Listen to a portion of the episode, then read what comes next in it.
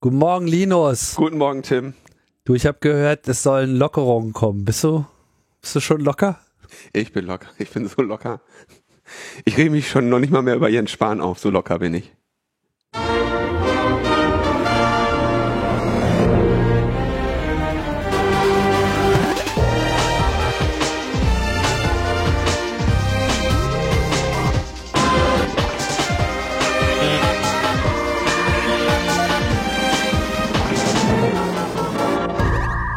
Logbuch Netzpolitik Nummer 384 vom 3. März 2021 äh, denkt sich da der geübte Hörer und die geübte Hörerin und fragt sich, habt ihr nicht gestern schon eine Sendung aufgenommen?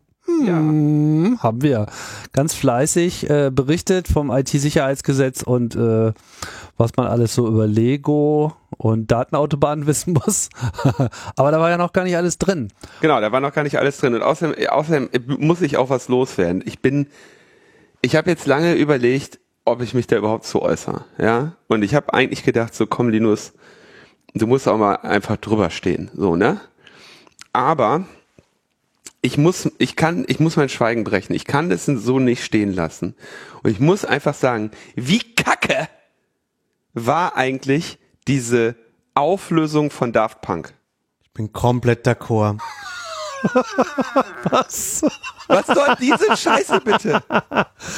Letztes Album 2013 dann machen die ein Auflösungsvideo und sagen, ja übrigens, den einen Roboter, den haben wir in der Wüste in die Luft gejagt und, und spielen dann nochmal alte Musik zu. Die haben sich noch nicht mal die Mühe gemacht, ihr Fuck-Video da anders zu vertonen. Und dann schreiben sie noch dran, sie hätten bis 2021 existiert. Das ist also, Frechheit. Ich bin richtig sauer. Ich bin wirklich enttäuscht. Da kann man sich doch mal ein bisschen Mühe geben, da kann man doch jemandem sagen, produzier doch mal wenigstens noch ein Lied oder sowas, ne? Also das, das war wirklich unverschämt. Unverschämt. Ich höre den ganzen Tag rauf und runter. Ich liebe die, ne? Aber das war wirklich total daneben. So, das kannst du so nicht machen. Ah, was machen wir denn dann, wenn wir uns mal trennen? Wir sprengen dich in der Wüste in die Luft.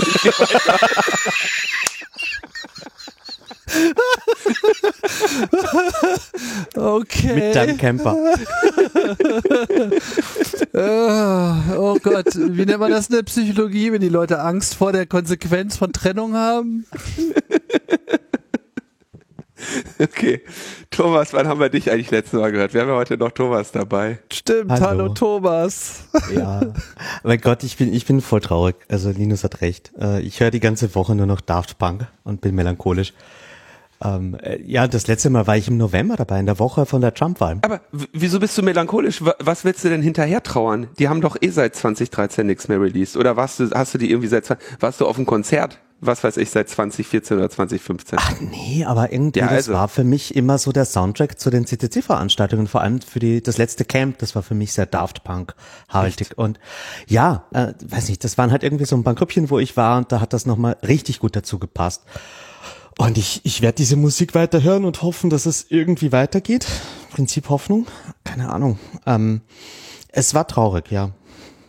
Ich find's halt, also weißt du, du kannst dich, du kannst dich auflösen mit einem Abschlussalbum. Das hätte man mit Random Access Memories auch machen können, ne? Übrigens der letzte äh, Song auf Random Access Memories, der klingt ja auch schon ein bisschen so wie so eine Auflösung, ja? So ein irgendwie und so Ende und vorbei. Supergeiler Song. Ähm, aber du kannst halt nicht also so nicht. Du kannst nicht irgendwie sagen, ach übrigens, den, einigen von euch ist vielleicht schon aufgefallen, dass wir mal wieder acht Jahre nichts äh, produziert haben und äh, nee, so macht man das nicht. So macht man das nicht. Ein Song noch, irgendetwas, ja. Von mir aus Pandemic oder was auch immer, ne?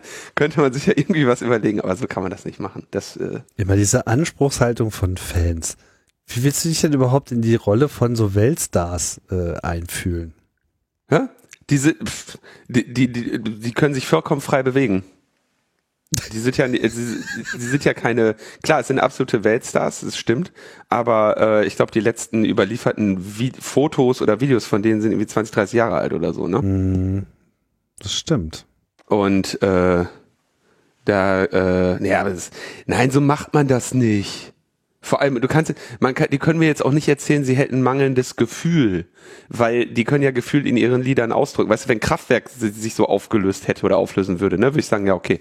Aber ähm, doch nicht jemand, doch nicht die. Nee, das geht so nicht. Nein, das ist einfach stillos. So, sorry. Herbe Enttäuschung. Können sich auflösen, ist in Ordnung, haben genug gute Musik gemacht. Ist, ist völlig okay, ja. Aber, und ich finde es find auch nicht tragisch, dass sie sich auflösen, weil es gibt ja genug gute Daft Punk Musik und die ist ja jetzt nicht weg, ne? Aber äh, so kannst du das nicht machen. Das ist einfach, so geht das nicht. Genau, was erlaube Daft Punk? Also du kannst ja, du kannst halt nicht so, äh, das ist ja geplant. Also warum gehen die hin und sagen hier, ähm, der Roboter wird in die Luft gesprengt? Das geht so nicht. Tja. Ja, aber sie haben sogar eben noch dieses Epilogvideo rausgegeben, aber die Pressesprecherin hat dann keinen Grund für die Auflösung gegeben. Der ist ja erkennbar in dem Video. Der eine ist jetzt halt in die Luft gesprengt worden. also ich meine, da geht nicht. Nee, ich glaube, da kommt noch was. Das, das, das war noch nicht das Letzte. Ach, immer dieses Leben in der Vergangenheit. Ich beschäftige mich mehr mit der Zukunft. Ah ja, die sieht ja besonders gut aus, Tim. Da haben wir ja. also musikalisch ist da, glaube ich, eine Menge zu holen. Tim und die musikalische Zukunft. Ja. Das interessiert mich mehr. Nee, also was. das geht so, nein, also okay, du hast, du hast recht. Es könnte halt sein, dass sie jetzt irgendwie irgendeine total weirde Nummer machen und dass es jetzt irgendwie alle paar Wochen ein neues Video gibt und äh, sich da irgendwie was und sie dann darf Punk neu erfinden oder sowas, ne? Das, das wäre die einzige Entschuldigung. Das ist doch auch nicht das letzte Wort. Ich bitte dich. Sogar KLF ist ja sogar zurückgekommen. Wer ist das? Oh Gott. Wer ist das? ich ich frage mich nur gerade in der letzten Sendung, wo ich war, hatten wir das ist, beste ist das diese Zukunft, von der du immer redest, Tim?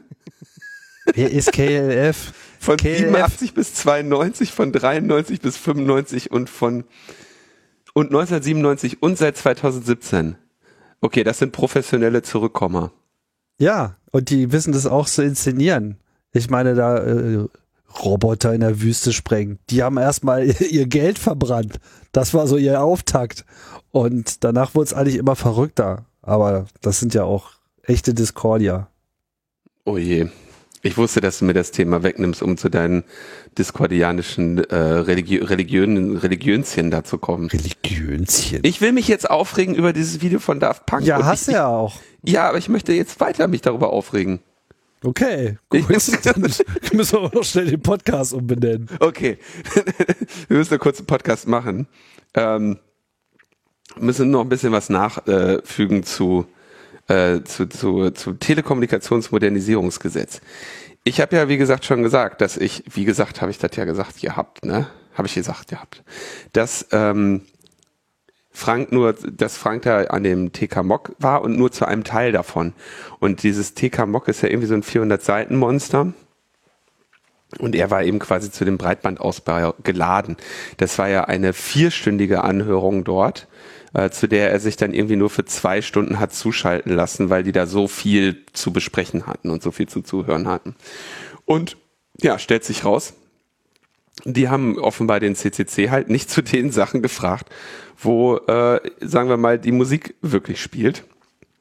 Und deswegen habe ich mir jetzt mal noch so ein bisschen angeschaut, ähm, was äh, Per Heinlein äh, von mailbox.org, mailbox.org ist ein ähm, E-Mail-Anbieter, ähm, da kommentiert hat, weil nämlich mit dem TK-Mock sich dann doch noch einiges für E-Mail-Anbieter und sonstige geändert hat und auch das aktuelle Aufregerthema in Sachen Horst Seehofer spielt da eine Rolle. Aber als allererstes muss Thomas uns mal erklären, warum haben wir überhaupt ein TK-Mock? Ja, also ähm, das TK-MOC äh, heißt in, in anderen Ländern auch TKG oder Telekommunikationsgesetz. Und äh, diese Debatte schlägt gerade in allen Ländern der EU auf, weil es einen, äh, einen neuen Rechtsrahmen gibt, den sogenannten European Electronic Communication Codes oder EECC. Ähm, dieses Gesetz wurde 2018 beschlossen und ersetzt den alten EU-Rechtsrahmen aus 2009.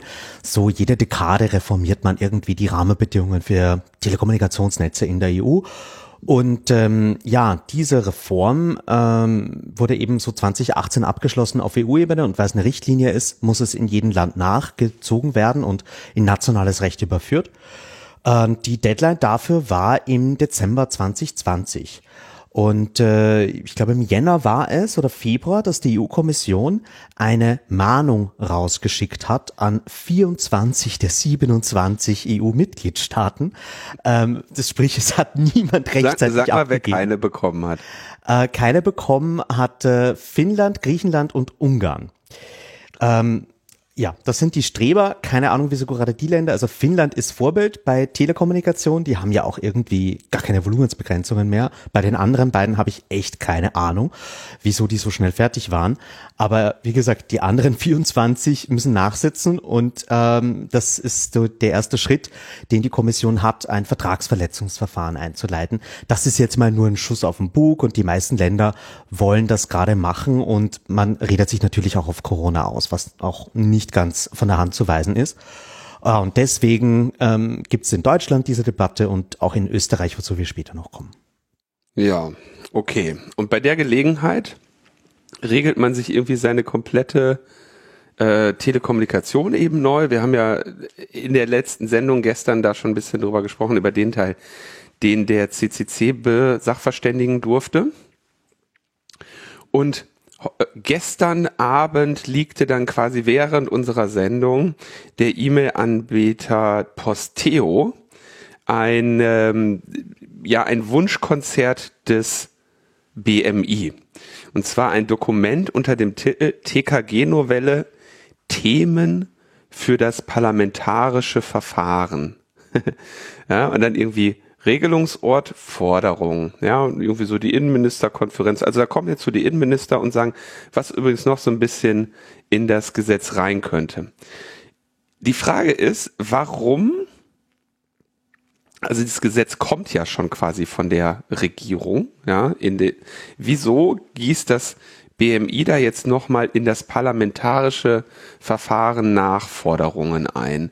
Also sie würden gerne TK-Dienste zur Mitwirkung bei der Quellen-TKÜ verpflichten. Sie würden Nummern unabhängige TK-Dienste gerne zur Speicherung von Identifizierungsmerkmalen verpflichten.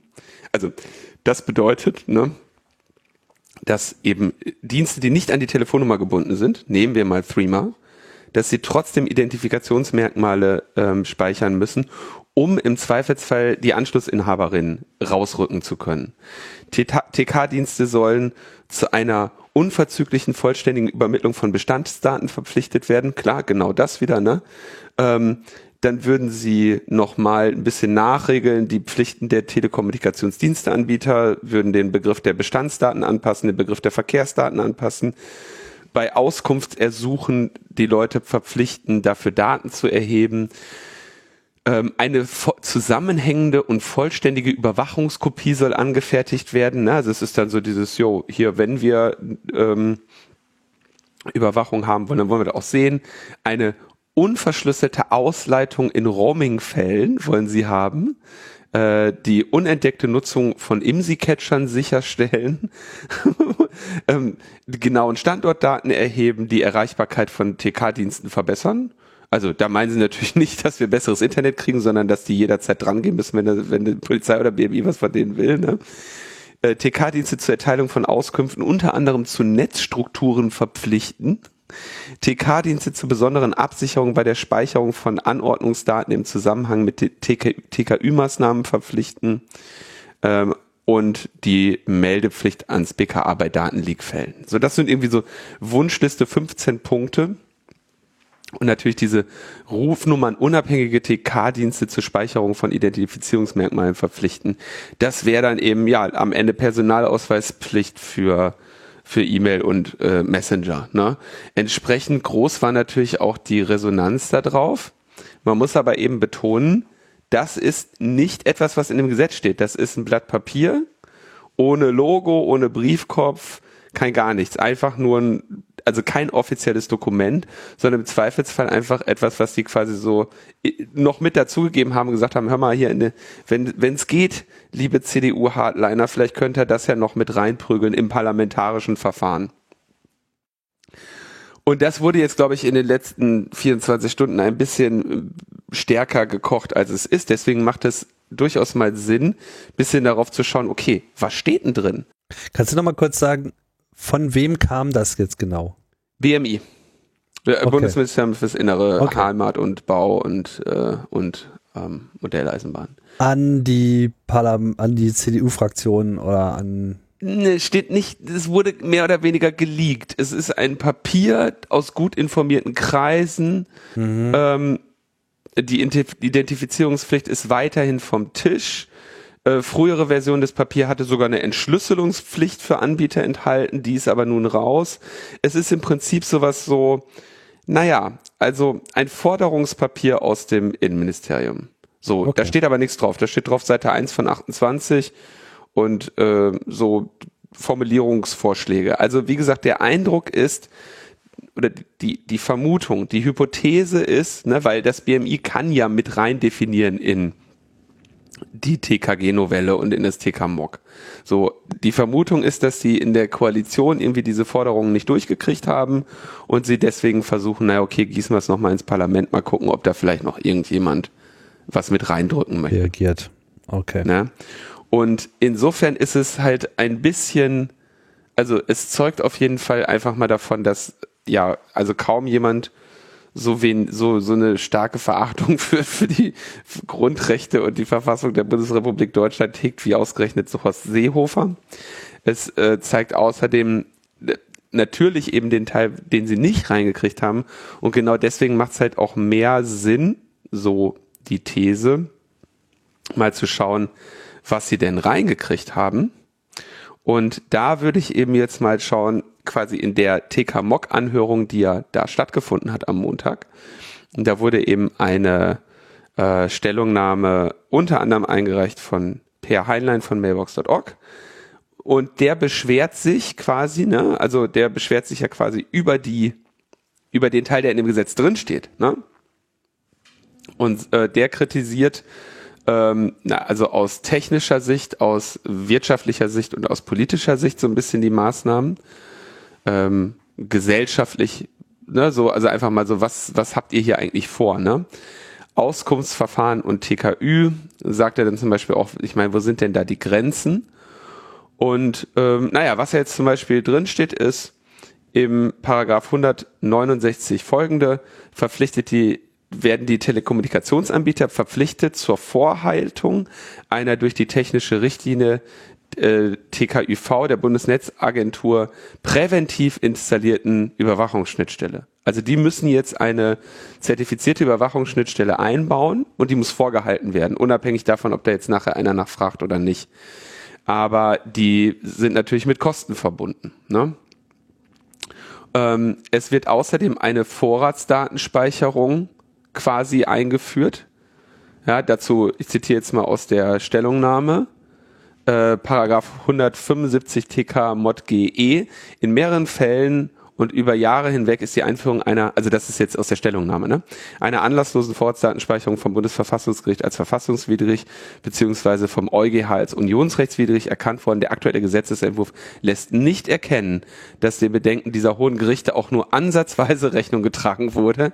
So finden sich keinerlei Einschränkungen der Verwertungsmöglichkeiten, beispielsweise eine Limitierung auf schwere Straftaten. Gleichzeitig werden von einer VDS qua Definition fast ausnahmslos unbeteiligte Nutzer präventiv erfasst.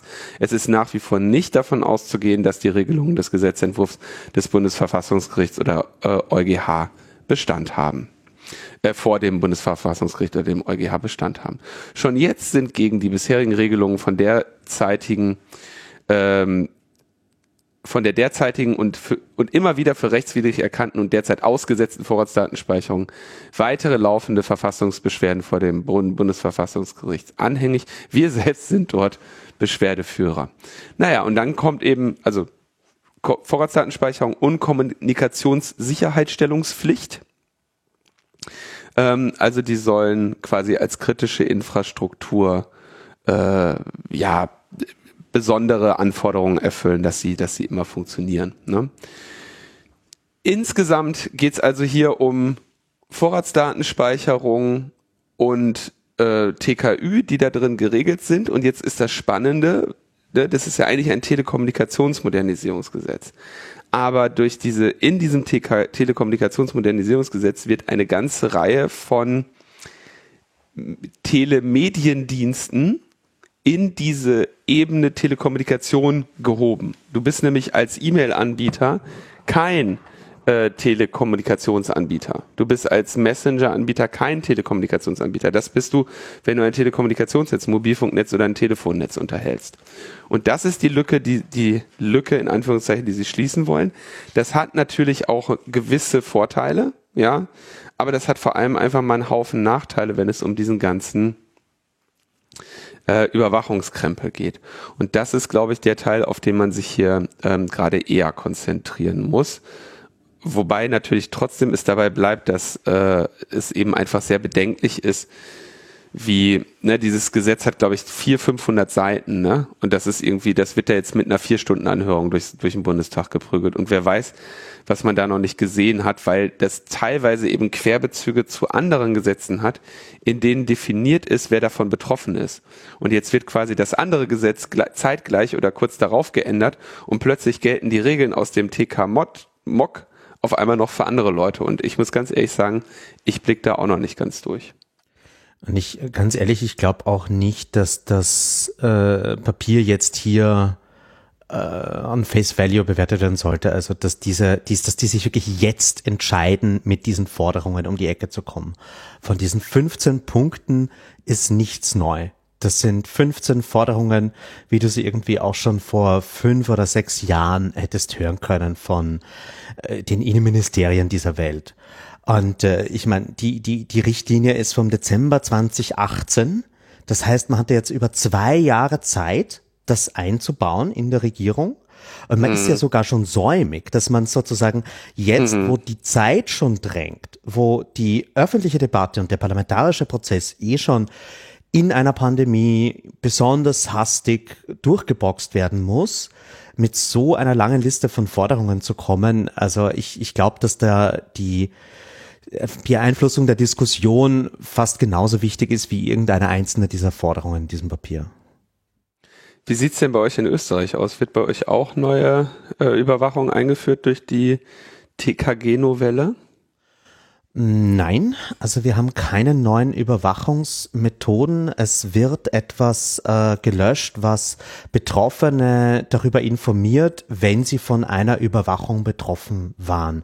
Also wenn meine Daten durch eine Funkzellenabfrage herausgegeben wurden oder äh, meine IP-Adresse irgendwo auftauchte und dann holen sie sich meine Stammdaten dazu, würde ich bisher davon in Kenntnis gesetzt werden.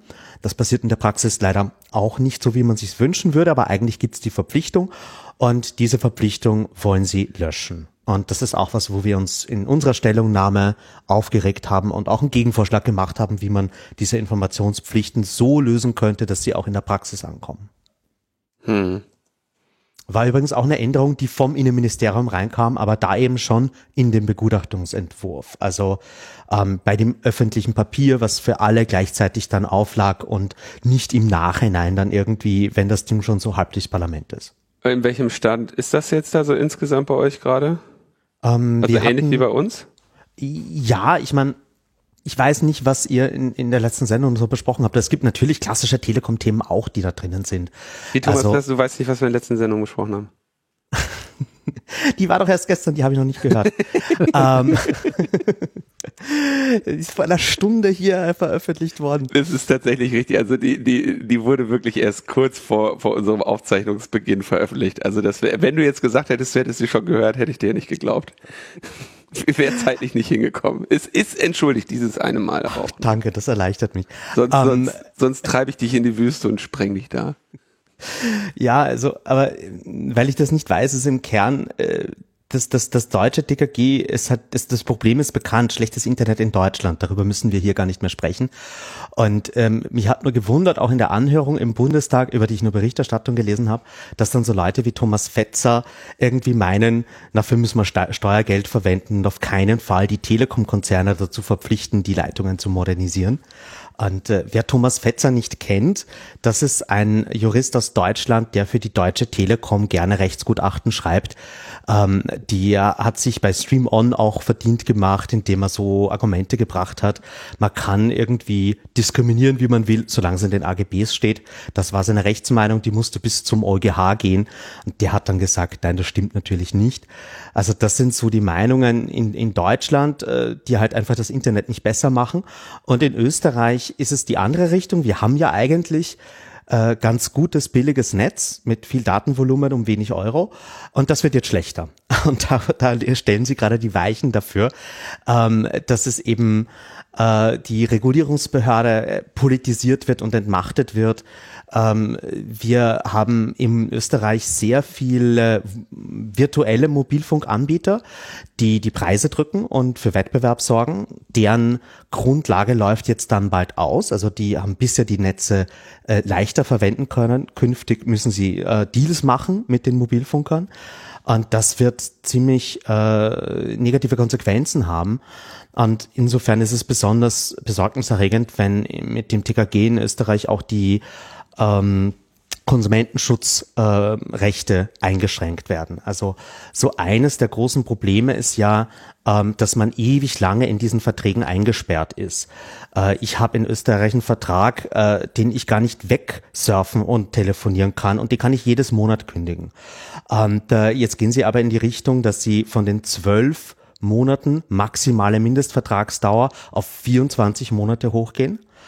Ähm, wenn du ein Telefon dazu bekommen hast zu deinem Vertrag und da kündigst du vorzeitig, ähm, weil die AGBs sich ändern, dann ähm, musst du zukünftig was zahlen für das Gerät. Überhaupt dieses Recht zu kündigen, wenn die AGBs sich ändern, nicht ausschließlich zu dem Vorteil äh, der Kundin, dann hast du auch keine Möglichkeit mehr aus dem Vertrag rauszukommen. Also es sind so lauter Stellschrauben, an denen sie drehen, die am Ende den, den Markt schlechter machen werden. Und ähm, deswegen ist es umso schlimmer, dass das gerade in so einer Zeit kommt, wo ähm, wir jetzt gerade wirklich gemerkt haben, wie abhängig die Gesellschaft von, von Internetleistungen ist. Das haben wir ja seit der Pandemie die ganze Zeit schon gepredigt und ich glaube, ich habe es auch ein paar Mal in der Sendung gesagt. Also wir brauchen irgendwie äh, ähm, vor allem für Haushalte, die keinen Festnetzanschluss haben, dringend eine Lösung, weil du kannst nicht äh, Homeschooling und Homeoffice machen mit äh, 5 Gigabyte im Monat. Das geht einfach nicht. Und das wäre auch die Chance gewesen, für diese Gruppen Angebote zu schaffen. Das hat man äh, vergessen oder ignoriert. Ähm, äh, bei, der, bei der Netzneutralität gab es auch noch mal äh, Änderungen, die sogar in die positive Richtung gehen. Also die Strafen werden erhöht, wenn man gegen die Netzneutralität verstößt in Österreich. Das sind jetzt äh, nicht mehr 58, sondern 100.000 Euro, was, was ganz gut ist. Ja, und Telefonzellen werden abgeschafft. Aber das ist, glaube ich, das wenigste, was äh, die Digitalisierung betrifft. Hm. Und bei euch auch nicht. Also durchwachsen. Telefonzellen werden abgeschafft? Die werden aus der Verpflichtung im Universaldienst rausgestrichen und deswegen, ja, Moment, du verpflichtest da irgendwie Netzbetreiber, Telefonzellen aufzustellen und ähm, diese Verpflichtung fällt und äh, das ist halt auch schade, weil es gibt kein Konzept, was man danach machen sollte, weil das ist Infrastruktur, die, gibt's überall und man könnte sich ja was überlegen von WLAN-Hotspots über, weiß nicht, äh, äh, öffentliches äh, Coworking oder ein äh, öffentliches Bücherregal, Kühlschrank für Foodsharing, whatever. Aber die Dinger haben Netz, die Dinger haben Strom ähm, der Grund gehört nicht einheitlich dem Bund, also man müsste sich sicherlich äh, lokal was überlegen. Aber es ist halt schade, dass man ähm, einfach die Verpflichtung wegnimmt und damit werden die sehr wahrscheinlich abgerissen. Und ähm, ich glaube, da gäbe es zukunftsweisendere Nutzungsformen. Ja. Bestimmt. Ich weiß nicht, was, wie schaut's mit äh, die, die Telefonzellen in Österreich, das, äh, in Deutschland, das wäre auch nochmal spannend, weil die sind ja überall in Deutschland und ist da irgendwas auch in dem Gesetz drinnen diesbezüglich? Da stelle ich jetzt wahrscheinlich eine blöde Frage. Es gibt noch Telefonzellen. Also, aber ich habe keine, ähm, ich habe keine Ich habe lange keine mehr gesehen, wo man reingehen kann. Die hatten wir ja vor einigen Jahren, war da glaube ich mal so ein Luftbild von der von so einer Sammelstelle außerhalb von Berlin, wo die die alle gestapelt hatten. Und dann haben sie die ja auch verkauft, die Telefonzellen. Ja, die gelben waren aber schneller weg als die äh, magentafarbenen, die wollte natürlich keiner haben. Und ähm, ich, es gibt aber noch so, ja, so halb, also so halb offen, damit da keiner, da kann keiner drin wohnen oder so, ne? Aber ich, ich habe tatsächlich gibt's noch so Münzfernsprecher. Und wenn man, wenn man da mal drauf achtet, sind das auch gar nicht so wenige. Man, man erkennt die meistens daran, dass die von irgendjemandem vandal, vandalisiert wurden. Ich meine, was man schon noch irgendwie dazu sagen muss, nachdem in den meisten EU-Ländern inzwischen ja SIM-Karten registriert sein müssen auf eine Person, ähm, ist äh, die Telefonzelle einer der wenigen Wege, noch anonym zu telefonieren, vor allem für technisch nicht so versierte Menschen. Und ähm, wenn ich mit investigativen Journalistinnen rede, habe ich das oft, dass es halt eben so die Wertkarten-Handys waren und jetzt noch die Telefonzellen, wie du einer Quelle, die wirklich in Gefahr ist, weil sie mit dir spricht, äh, so ein bisschen Tipps geben kannst. Äh, und in, insofern ist das natürlich auch schade, dass wir hier jetzt nochmal den Überwachungsdruck erhöhen und äh, so einen Weg abschneiden. Das kommt halt auf, der, auf das recht, restliche rechtliche Gefüge an, ne? Also klar, natürlich ist es schön, äh, anonyme Kommunikationsmittel zu haben und die scheinen ja auch nicht übermäßig äh, missbraucht zu werden, wenn ich mich umschaue, aber sehen Innenminister offenbar anders. Ja, ja, also äh, es ist halt einfach schade, dass das hier alles Dienst nach Vorschrift ist und nicht wirklich dieses zukunftsgerichtete. Also man muss ja fast sagen, die einzigen mit Gestaltungswillen sind die Überwachungspolitiker. Ähm, und das finde ich sehr schade. Ja. Aber gut, ähm, Vielleicht äh, lassen wir das Telekommunikationsrecht und genau. kommen zu einem anderen großen Thema. Ähm, Ein ich, Riesenthema. Ja, eines, von dem ich gehofft habe, es bleibt uns erspart. Ähm, und deswegen wollte ich auch irgendwie in die, in die Sendung heute, weil ich glaube, das verdient Aufmerksamkeit und ähm, es geht um elektronische Immunitätsausweise und ähm, darum, wie dieses Thema gerade eskaliert. Ähm, ich glaube, ähm, das war die äh, LNP 341 vom 19. April 2020, wo dieses äh, Thema Corona-Hotel das erste Mal aufkam. Mhm. ich glaube, Linus, da hast du auch schon äh, so grob skizziert, diese Idee, wenn du es dann überstanden hast, die Krankheit, dann bist du ja sehr wahrscheinlich, damals noch inzwischen, glaube ich, können wir das mit mehr Sicherheit sagen, immun, zumindest für eine gewisse Zeit. Und ähm, daran geknüpft sind natürlich eine andere Situation. Man könnte es Privilegien nennen. In Wirklichkeit ist es nur, du bist dann halt nicht mehr von den Grundrechtseinschränkungen betroffen, die wir langläufig Lockdown nennen. Ähm, es heißt Impfprivilegien in der Debatte, aber dieses Wort ist wirklich ein bisschen problematisch. Kommt drauf an, wie du da drauf blickst. Äh, die Impfung ist ein Privileg, aber die, die, dass du dann irgendwie, weiß nicht, ähm, dich wieder mit Leuten treffen kannst und die umarmen darfst. Ich weiß nicht, ob das ein Privileg ist, weil das ist ja eigentlich nur die normalen Grundrechte, die wir vorher gehabt haben. Wir nennen, wir nennen unsere Grundrechte ja sonst auch nicht Privilegien, oder? Ist ja schon ein Privileg, dass wir welche haben. Wenn alle ein bestimmtes Recht nicht haben und einige wenige haben das, dann ist es ein Privileg. Und wenn alle ein, ein bestimmtes Recht haben und einige wenige nicht, dann ist es eine Diskriminierung. Aber sonst ist es doch, aber, aber es ist doch in beiden Fällen das Gleiche, oder nicht? Es ist auf jeden Fall eine Besserstellung, eine subjektive, ja. Ähm, es ist halt so, ich, ich weiß nicht, wir haben am Anfang der Pandemie gesagt, so das hier ist Ausnahme und wir müssen schauen, was dies, dass das nicht normal wird, was wir hier hinnehmen. Und da, unter dem, äh, der Überschrift steht für mich diese ganze Diskussion, in die wir gerade reinkommen. Dass wir jetzt sagen, für geimpfte Menschen gelten andere Regeln, was teilweise sachlich gerechtfertigt ist.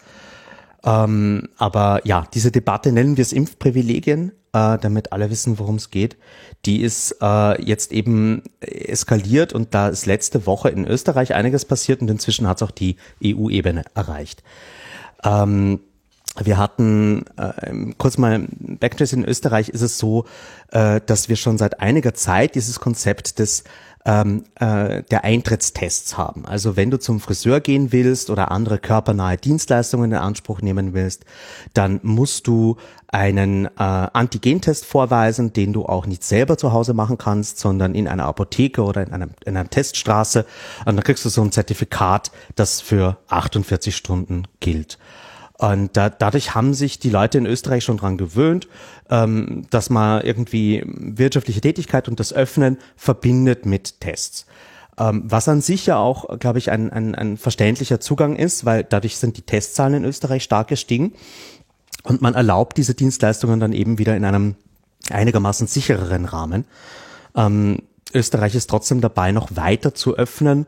Äh, und wir öffnen jetzt gerade so in die dritte, vierte Welle hinein, äh, obwohl B117 gerade massiv ansteigt, äh, also mhm. also die britische Mutation. Österreich ist da gerade an keinem guten Zustand, aber es gibt ja politischen Druck zu öffnen.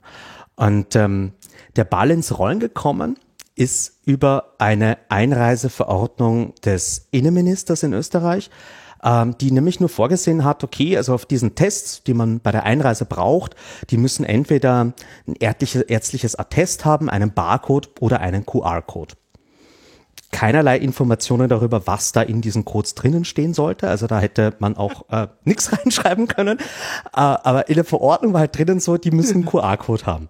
Ähm, und äh, die wurde Super. zwei, drei Wochen vorher äh, äh, beschlossen. Also war eine Verordnung, konnte der Minister selber machen.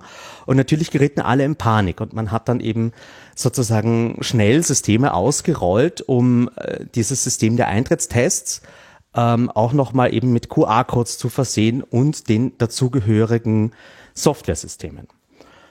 Ähm, und äh, dann gab es äh, sozusagen im Nochmal ganz kurz weiter mal, mhm. wo wird der wo wird der jetzt kontrolliert? Also wer kontrolliert den QR-Code jetzt? Also im Grunde musst du diesen Zettel, äh, der bestätigt, dass du dann getestet wurdest und was das Ergebnis war, ähm, vorzeigen bei einem äh, Friseur. Wenn du zum Friseur gehen willst, dann äh, musst du den Zettel kontrollieren und eigentlich auch deinen Ausweis. Und ähm, äh, ich habe es jetzt noch nicht durchgespielt, wie es mit den QR-Codes ist. Ähm, wir haben uns die aber angeschaut, die in Wien ausgegeben werden seit dieser Woche, also seit ähm, 1. März. Mhm. Und äh, das ist im Grunde nur ein QR-Code, auf äh, der eine URL encoded hat und dann gehst du da drauf und hast die Initialen der Person das Geburtsjahr und den genauen Timestamp, also Zeitpunkt, wann die Testung erfolgt ist. Also mhm. im Grunde und, reicht das, um zurückzuführen, wer es war. Und, und die Prüfung macht, nimmt de, deine Friseurin jetzt vor mit ihrem, mit dem Handy oder womit macht die das? Also bisher war es so. Hat eine App oder was?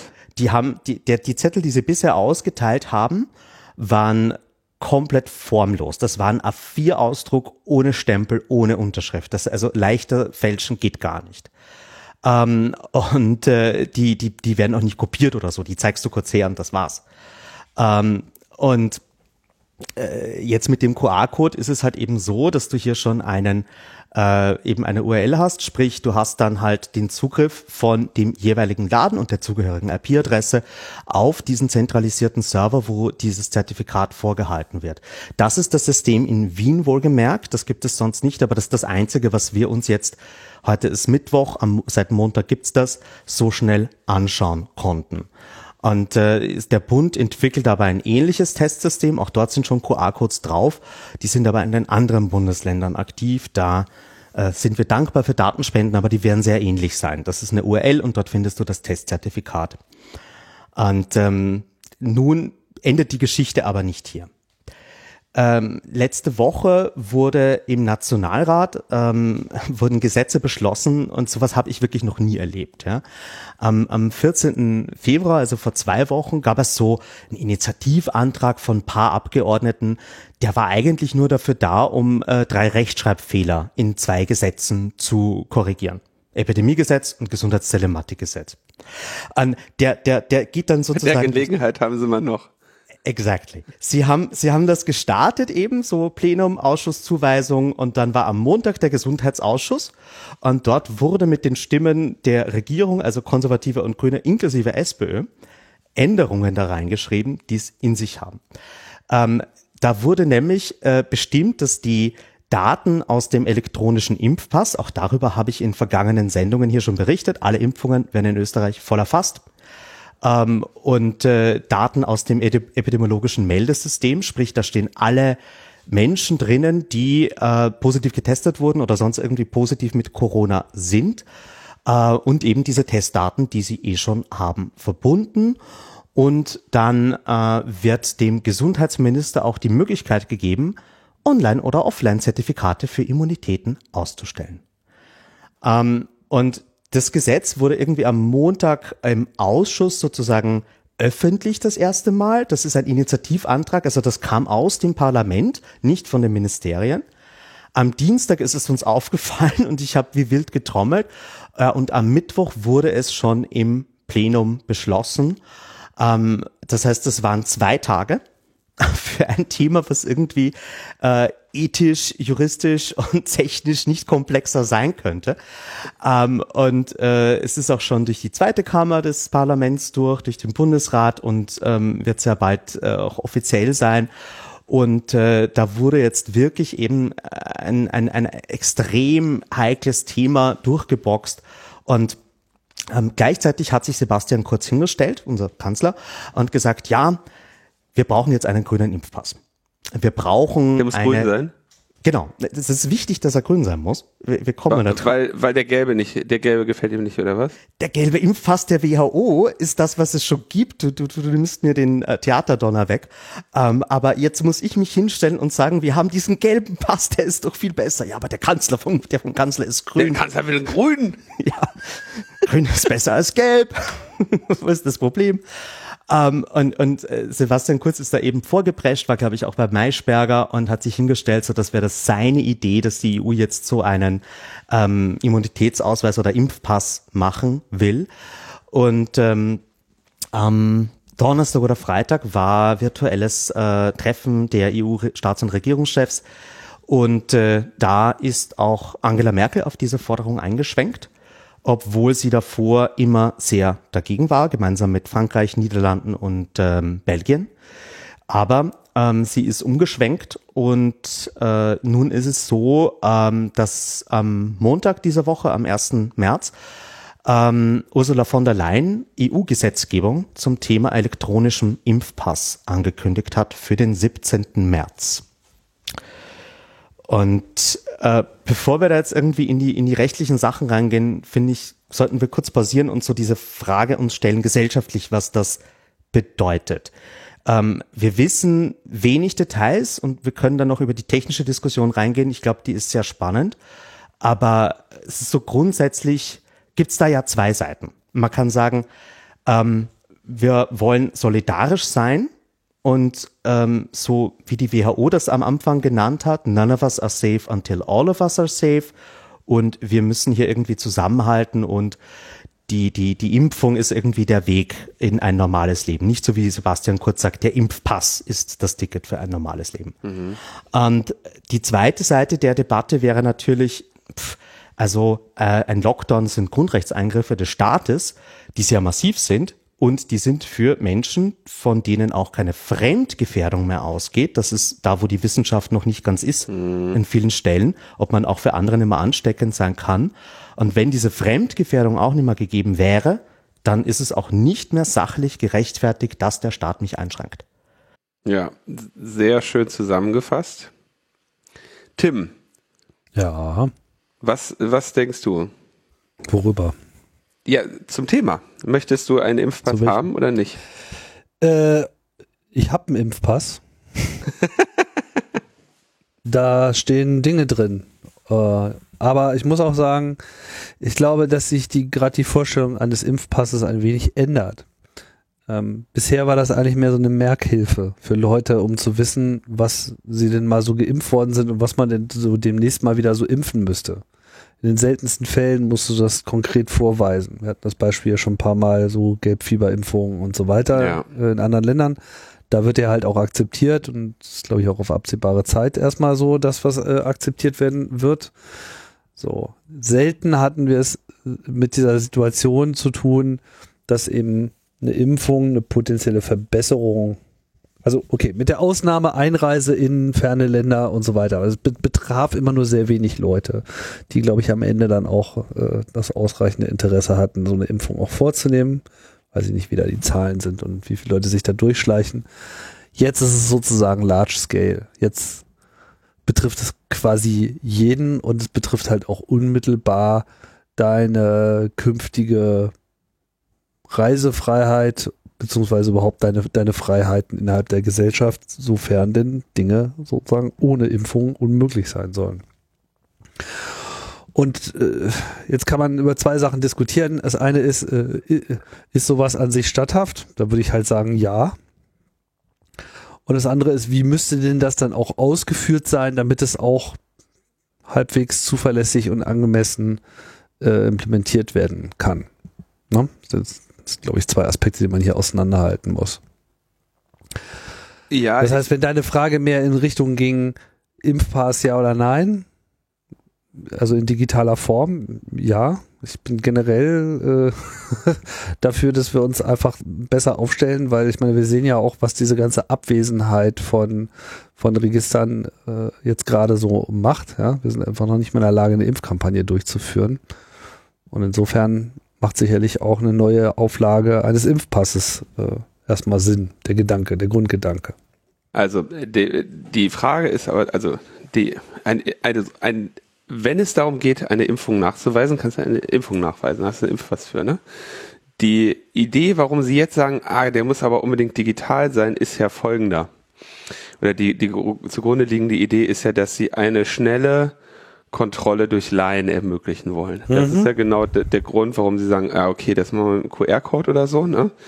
Ähm, jetzt ist das natürlich, zum Glück sind die meisten, die so etwas bauen, halt, naja, sagen wir mal noch wirklich auch, auch, auch wirklich nicht auf so dem höchsten technischen Niveau, so dass die halt meinen, geil, wir machen einen QR-Code auf eine URL und dann steht unter der URL geimpft. Und ich meine, der Angriff ist halt äh, total lächerlich, dass du halt einfach, ne, dann einfach auf eine andere Webseite leuchtest, wo, wo steht hier Thomas Lohninger ist ge, äh, geimpft oder hat einen Test äh, vor fünf Minuten gemacht oder was auch immer, ne? Die ja. technisch saubere Lösung wäre natürlich so etwas mit, mit digitalen Signaturen zu machen. Und da könnte man, ähm, da kann man sehr schöne Dinge mitmachen. Da kann man aber auch sehr unschöne Dinge mitmachen. Das ähm, Bittere daran ist, also die, ich denke, die, die entscheidende Eigenschaft ist hier, dass sie das machen wollen zum sehr schnellen Check in Alltagssituationen. Ja, dein, also dein Impfpass, ja, meiner ist ein bisschen abgegriffen, der ist auch gut voll. Ne? Äh, ich habe den jetzt gerade mal hier liegen aber der, also sagen wir mal, der hat, an, an, dem ist erkennbar, dass ich jetzt nicht, am, dass ich den nicht am laufenden Band vorzeigen muss. Ne? Das ist jetzt ja. nicht so. Und mit einem digitalen Impfpass schaffst du ja, wollen sie ja schaffen, dass du in Alltagssituationen möglichst an allen möglichen Stellen nach diesem Pass diskriminiert werden kannst. So, und da sage ich jetzt einfach, diskriminieren einfach nur im Sinne von ein Unterschied, eine unterschiedliche Behandlung, ne? Unabhängig davon, ob die jetzt positiv oder negativ ist. Und ich kann mir durchaus vorstellen, also das wirst du nur brauchen, diese schnelle und viele und häufige Checks wirst du nur brauchen in einem Zeitraum, in dem noch nicht alle geimpft sind irgendwann wird es wieder egal sein. Ne? Also Stichwort Herdenimmunität. Jetzt gerade hier noch eine Meldung gesehen. In Israel feiern sie jetzt langsam wieder, weil sie, weil die Normalität jetzt einfach einkehrt oder sie das hoffen oder so. Ne? Und dieser Zeitraum, das habe ich glaube ich auch schon öfter hier in der Sendung gesagt, die, in dem genug Leute geimpft sind und aber auch genug Leute noch nicht geimpft sind, da kannst du nur betteln, dass der möglichst kurz ist. Und deswegen wäre das total gut, ja, ich wäre wirklich super, der Jens Spahn hat es jetzt auch vorgeschlagen, dass wir vielleicht schneller impfen. Ne? Danke, Jens. Guter Vorschlag, Jens. Echt super, wenn wir Jens nicht hätten, ne? Der hat uns jetzt eine gute Idee gemacht. Wir, wir impfen einfach schneller. weißt du, was das für ein Vorteil hat? Da sind wir schneller fertig. So. Ähm, aber wenn dieser Zeitraum lang wird, dann hast du, ey, dann, dann bricht dir wirklich, dann bricht dir die Zivilisation zusammen. Und wenn die nicht von alleine zusammen, wenn die nicht von alleine einreißt, werde ich an der ersten Stelle sein, der die mit einreißen. Weil ich habe keine Lust, ja, ähm, also hier sind ja ein paar Kilometer von meiner Wohnung entfernt, sind die Impfzentren, wo die Leute gerade rumpimmeln, weil der keiner, weil, weil, weil die, die Impflogistik nicht in die Kette kommt und da die, die, die, die Terminvergabe nicht hinkriegen. Es ist ja nicht so, als gäbe es keine Impfwilligen, aber die, die, du da irgendwie nicht reinkommst. Und unter so einer Bedingung, ja, dann irgendwie, wenn da demnächst einer steht und sagt, ich habe aber hier einen QR-Code-Scanner und ich scanne deinen, ähm, deinen Impfpass, es völlig egal. Die, die, die, das wird, wird, wird die nicht geimpfte Mehrheit nicht akzeptieren. Punkt. Die schlagen von mir aus dem Typen mit dem QR-Code-Scanner die Nase ein, die kopieren sich die QR-Codes. Das kannst du sein lassen. Das wird, ist gesellschaftlich nicht, es wird nicht funktionieren. Und wir können nur wirklich hoffen, dass, dass wir nicht in eine solche Situation kommen. Und wenn, dass sie nur unglaublich kurz ist. Weißt du, dass du im Prinzip sagen kannst, alles klar, in zwei Wochen ist mein Termin, dann habe ich auch so einen blöden, äh, so einen blöden QR-Code. Ne?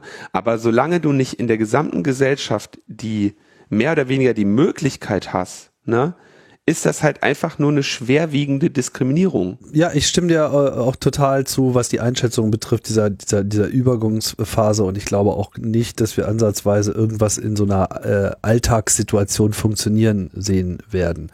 Allein schon deshalb, wenn man sich jetzt mal anschaut, wie derzeit diese Impfbestätigung aussieht. Ich weiß nicht, ob du sowas schon mal gesehen hast, aber derzeit besteht so eine Impfbestätigung aus einem DIN A6-Zettel. Wo soll ich sowas gesehen haben, Tim? Bei jemandem, der das schon ja, ich kenne durch halt, hat. Ich, ja, ich ich habe ja von einer Person, die ich kenne, die geimpft ist, schon erzählt. Die traut sich nicht mehr unter meine Augen. Ja, und so. also ich habe äh, andere Leute Fall, rennen damit nicht rum und geben an, die ich mit denen nichts zu tun habe. Insofern, nee, habe ich noch nicht gesehen. Ja, also ist einfach ein DIN A6 äh, äh, schwarz-weiß mit ein paar Feldern drauf, so und da sind dann so ein paar äh, handgeschriebene Informationen, wann, was und dann gibt's noch diesen Impfchargenaufkleber, der im Wesentlichen steht da einfach nur drauf, der Name des Produkts, der geimpft wurde. Ja, den man auch in den, in den Impf, äh, in den Impfpass reinklebt gerne, ne? Diese kleinen Aufkleberchen. Genau. Also mit anderen Worten, null Fälschungssicherheit. Null. Ja. Und äh, in dem Moment so, Alltagssituation ist das eine, ja, aber es gibt ja, sagen wir mal, auch so äh, abseits des Alltagssituationen, zum Beispiel Reisen. Ja, Tim, lass uns aber bitte mal ganz kurz bei den Alltagssituationen bleiben, weil um die geht es ja jetzt hier. Ja. So, und der, ähm, also klar, Fälschbarkeit ist eine so eine Sache, ne? aber in, warum ich gegen diese Impfpasseinführung für die Allgemeinheit bin, unter der Bedingung, dass nicht alle diesen, äh, Impfpa äh, diesen, diese Impfung auch einfach zeitnah bekommen können, ähm, hat eben deswegen auch bitte nicht diesen Impfpass. Also, äh, sorry, muss man mal sagen, also es können nicht alle die Impfung bekommen. Es ist, im, ob du im Moment eine Impfung hast oder nicht, ähm, hat, äh, darauf kannst du keinen Einfluss haben. Ne? Es gibt einen ge ge gewissen Anteil Leute, die sich die jetzt erschleichen, ja, und äh, es gibt einen gewissen Anteil Leute, die ähm, ja aus Solidarität ausharren und Lust haben, ähm, langsam Jens Spahn äh, auch mal mit ein paar Sachen zu impfen. Ne?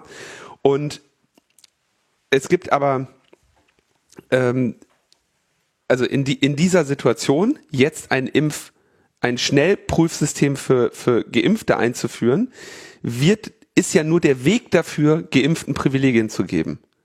Und wenn du Geimpften Privilegien gibst, dann kratzt du an dem, an dem Rest Zivilisation, den wir noch haben. Und genau deswegen darfst du das nicht machen. Naja, also äh, ich würde es ja anders formulieren. Es ist ja nicht, dass man Privilegien bekommt, sondern man kriegt ja seine, die Einschränkung seiner Grundrechte zurück. Und das ist schon nochmal was anderes.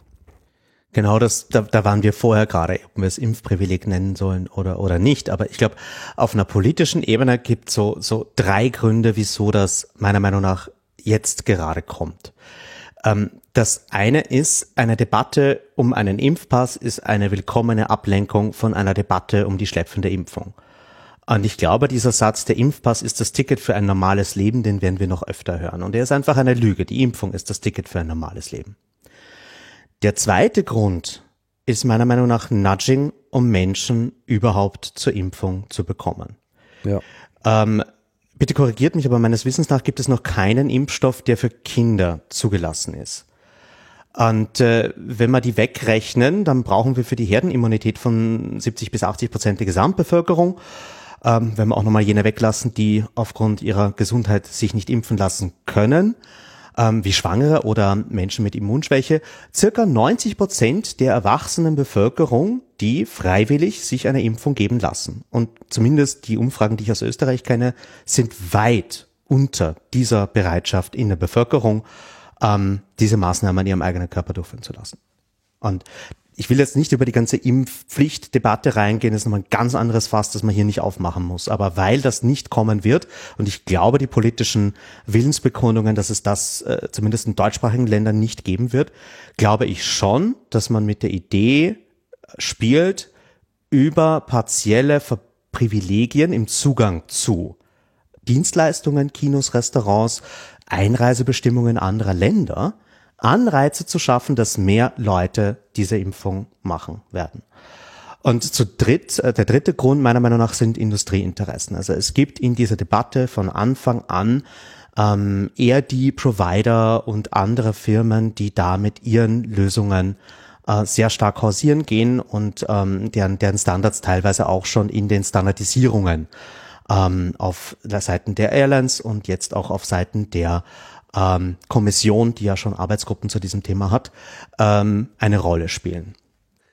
Da kommen wir jetzt mal zu dem, zu dem, denke ich, relativ interessanten technischen Teil, weil auf der technischen Seite, also nur von der Betrachtung her, finde ich das ja sicherlich auch hier im Podcast schon mal öfter gesagt, ähm, ist es eigentlich schön, solche Systeme zu haben, die mit Capability statt Identity rechnen. Also du kannst mit schönen, also es ist noch nicht mal besonders kompliziert, mit schön geschachtelten Keypairen und Signaturen kannst du zum Beispiel so etwas machen wie ein Ausweis, ja, an dem gespeichert ist, dass du zum Beispiel eine Fahrerlaubnis hast. Und wenn jetzt, wenn du nachweisen musst, dass du fahren darfst, dann könntest du quasi nur das Auslesen dieses Fahrfeldes ermöglichen, während du den, sag ich mal, deine persönlichen Daten, Adresse und so weiter nicht auslesbar machst. Einfach nur, weil du sagst, okay, ich gebe dir einfach nur dieses Bit und das hat, oder dieses, diesen Teil meiner Daten, da ist eine offizielle digitale Signatur drunter, dass die Eignerin dieser Karte ähm, einen Führerschein hat, ähm, oder ne, geimpft ist oder was auch immer, ohne dass du quasi alle Daten, die auf der Karte gespeichert sind, auslesen lässt, zum Beispiel den Namen. Ne? Also da kannst du sehr schöne Sachen mitmachen. Aber die Frage ist, ähm, ob sie das am Ende vorhaben. Ich, ich, ich frage mich auch, ob äh, das, das, das hier die Lösung ist, weil du hast ja im Grunde zwei Ebenen. Du hast die Ebene Gesundheitsdaten, und äh, da gibt's so grob drei äh, Ströme, aus denen die Daten kommen. Eine, eine kürzliche Testung, Antigen oder PCR, eine durchgemachte Krankheit mit folgender Immunität und eine Impfung. Und da ist schon die Frage, wie wertest du die in der jeweiligen Situation? Ich glaube, man kann eigentlich nur sagen, du bist immun bis zu einem gewissen Zeitpunkt, ja, nein. Und alles an weiterer Komplexität über äh, Mutationen, die einen durch einen Immunescape auf einmal auch wieder gefährlich sein können für Menschen, die die Krankheit schon hatten und so weiter. Ich glaube nicht, dass das in so einem System drinnen sein sollte, auch aus Komplexitätsgründen, sondern du hast da einfach epidemiologische Rahmenbedingungen und du gibst diesen Zertifikaten einfach eine gewisse Gültigkeitsdauer. Aber der, der, der, der zweite Layer, die zweite Komponente in der Architektur ist eben die Identitätsprüfung. Und äh, da gibt es äh, also mehr oder weniger die Frage, ist der Mensch, für den das Zertifikat ausgestellt wurde, auch wirklich die Person, äh, die gerade vor dir steht? Oder gehe ich äh, übermorgen mit dem Impfzertifikat von meiner Oma, äh, die heute geimpft werden sollte, ähm, dann ins Kino? Also äh, das musst du natürlich auch sicherstellen und ähm, deswegen auch eher die Provider. Also du hast extremes Interesse, Gesundheitsdaten zu öffnen für die Wirtschaft. Äh, Stichwort elektronischer Gesundheitspfad. Und du hast äh, bei dem ERD-Thema seit vielen Jahren Bestrebungen, sowas in die Breite zu bringen. Mhm. Und diese Adoption Rate, die wir jetzt gerade in diesen Projekten potenziell drinnen haben, ähm, äh, davon, das, das, das kannst du mit Geld gar nicht bezahlen an Werbung, um das so in die Breite zu bringen. Also du sagst, die, dein Punkt ist, die, die, die EID-Anbieter, die jetzt im Prinzip seit Jahren, das weiß ich ja auch durchaus, dass es solche Projekte gibt, sonst will ich es ja nicht erklären, ähm, die, die denken jetzt im Prinzip sogar, jetzt ist endlich unsere Stunde geschlagen, jetzt, äh, jetzt machen wir, sind wir die, äh, die Anbieterin für den, für den Immunitätsnachweis und dann haben wir mehr oder weniger Markt, Marktführung. Das ist und haben, die haben diese Technologie Sorge. eingeführt, ja. Ja. Also ich glaube, das ist so ein Interesse, was hier mitspielt und die, die, die Leute sind auch mehr oder weniger offen mit dem Interessen, ja. Ähm, und äh, deswegen ist äh, das System in Österreich ist so gebaut, dass die Identitätsprüfung komplett offline passiert. Da muss halt, falls die Gastronomie öffnet, mit so einem System der Kellner deinen Ausweis kontrollieren. Und äh, die Frage ist halt, wie funktioniert diese QR-Code-Prüfung? Und die ist im Moment in Österreich ähm, das haben wir aufgrund von Architekturfolien des Ministeriums Reverse Engineered komplett zentralisiert. Das heißt, das geht alles über eine URL, wo geprüft wird, ist dieses Zertifikat gültig. Und äh, das erlaubt natürlich einer zentralen Entität auch zu wissen, dass die Person mit diesem Zertifikat jetzt gerade in dieser Bar war, in kurzer zeitlicher Abfolge mit den drei anderen Menschen ins Kino gegangen ist. Sprich, du hast eine Stelle, die nichts anderes tun muss, als das Logging aufzudrehen auf diesem Server. Und auf einmal hast du extrem fein granulare Daten über das gesamte gesellschaftliche Leben. Und deswegen muss es eine Designanforderung sein, dass diese Zertifikatsprüfung offline passieren kann. Und solche Systeme gibt es auch. Äh, das E-Visa-System von der äh, Internationalen Zivilflugallianz ist da ein gutes Beispiel, die komplett dezentral funktionieren und das kannst du auch in einer App backen oder in, in einer App auf einem beliebigen Betriebssystem. Und äh, über den Weg wäre es auch machbar, äh, sowas eben ohne zentrale Stelle äh, zu designen. Also du, du, dafür würde man ja dann halt äh, CAs nehmen, ne? Also du würdest irgendwie sagen, alles klar, Signat eine Signatur kann vorgewiesen werden, dafür hast du ja nun mal äh, also dafür hast du ja halt ein Signatursystem, damit du nicht online prüfen musst. Also du könntest jetzt halt sagen, alles klar, du machst eine App, in dieser App sind bestimmte Public Keys vorinstalliert, die sagen, alles klar, wenn mir etwas präsentiert wird, was damit signiert ist und eine Immunität ausweist, dann, akzeptiere ich das. Aber was du eigentlich nicht kannst, ähm, ist so ein System sinnvoll machen nur mit QR-Codes. Weil was du eigentlich haben möchtest, um zu verhindern, dass Thomas mit dem QR-Code von seiner Oma ähm, irgendwie ins Kino geht, ist, du möchtest, du müsstest im Prinzip eine Kopier, einen Kopierschutz haben. Ne? Also damit nicht zwei Personen mit dem gleichen QR-Code rummarschieren. Und der Kopierschutz, den machst du, ähm, also den kannst du nur sinnvoll machen, indem du das Ding entweder physisch schwer zu, zu fälschen machst, siehe Geldscheine, ne? Ähm, dann kannst du zumindest sicherstellen, dass während du im Kino bist mit dem Impfausweis deiner Oma, sie nicht ins Kino gehen kann, weil sie, weil der nicht, weil der physisch nicht kopierbar ist. Oder technisch, dadurch, dass deine Karte selber auch wieder signiert und einen Key hat und dadurch ihre Einzigartigkeit beweist. Also eine Smartcard, NFC, irgendetwas in der Richtung. Ähm, oder zumindest irgendetwas, was ein ähm, Challenge-Response-Verfahren ermöglicht, auf, am Ende auf Basis eines Key-Pairs, was du nicht klonen kannst. Und das wäre dann die, die, äh, die Variante. Und jetzt bin ich auf dünnem Eis, aber ich glaube sogar, äh, ich habe mich mal mit ein paar Leuten unterhalten, die mit dem deutschen Personalausweis äh, gearbeitet haben, dass so etwas da grundsätzlich auch drin gespeckt wäre. Das wäre nicht un, nicht ähm, völlig außerhalb des Denkbaren, dass du halt zum Beispiel eine Situation hast, dass du weißt, okay, dieser, dieses Keypair ist signiert für ausweisen, dass diese Person geimpft wurde. Das Keypair ist sicher in dieser Smartcard drin, das kann da keiner rauskratzen und klonen. Und dann könntest du ähm, quasi einen NFC-Scanner an, an, an eine Smartcard jetzt beispielsweise dranhalten. Wie gesagt, ich glaube sogar, es würde mit dem deutschen Personalausweis gehen und nur dieses Bit auslesen, alles klar, die Person ist geimpft und dann bräuchtest du nur noch ähm, auf, der, auf das Foto zu gucken, ob das ungefähr jetzt deiner Oma entspricht, wie du dich geschminkt hast. Aber ja. das, da, da arbeitet natürlich jetzt gar keiner dran, ne? Also ich glaube, dieses ganze Problem von wegen äh, doppelte Verwendung äh, kannst du wirklich über Ausweise erschlagen, wenn du irgendwie die Information hast, für wen dieses Zertifikat ausgestellt wurde und du brauchst dann halt eine Ausweiskontrolle. Ähm, ich glaube, ohne, ohne dem ist es sowieso ähm, nicht, nicht denkbar, weil wir haben in Europa halt andere Ausgangsbedingungen als in Israel. Ähm, dort gibt's ja so ein System. Und äh, wir haben halt in Europa sehr hohe Datenschutzstandards und überhaupt keine Vereinheitlichung, was Identität betrifft. Und äh, ich habe äh, zu dem Thema auch mit den Leuten gesprochen von DB3T, also jenen, die die Architektur für mhm. die Stop Corona App und Corona Warn App gemacht haben, die natürlich auch schon seit vielen, vielen Monaten in diesem Thema drinnen sind, weil man sie initial auch gefragt hat. So, ihr habt einmal Privacy by Design durchgebracht, wie ist es mit der nächsten großen Nuss? Mhm. Und deren einheilige Meinung ist es eigentlich, dass das absolut unrealistisch ist, in dem Zeitframe, wo wir das überhaupt brauchen können. Also wenn es ums um die nächsten Monate geht, äh, die, die sprechen davon, ein einigermaßen taugliches System aufzubauen. Da sprechen wir von 2023.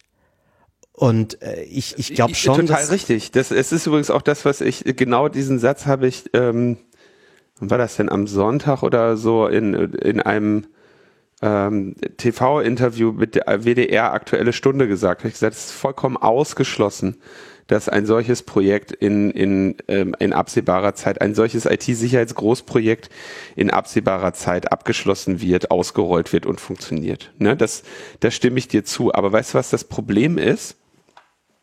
Oh, das, daraus schließen die Regierungen ja dann, ah, okay, da müssen wir ein einfacheres machen dann machen wir halt was mit dem QR-Code statt einem, statt was, was Sinnvolles, ne? Und wenn du es mit dem QR-Code machst, klar. Ich mhm. meine, am Ende, ne, das Ding hast du in, in kürzester Zeit geschrieben.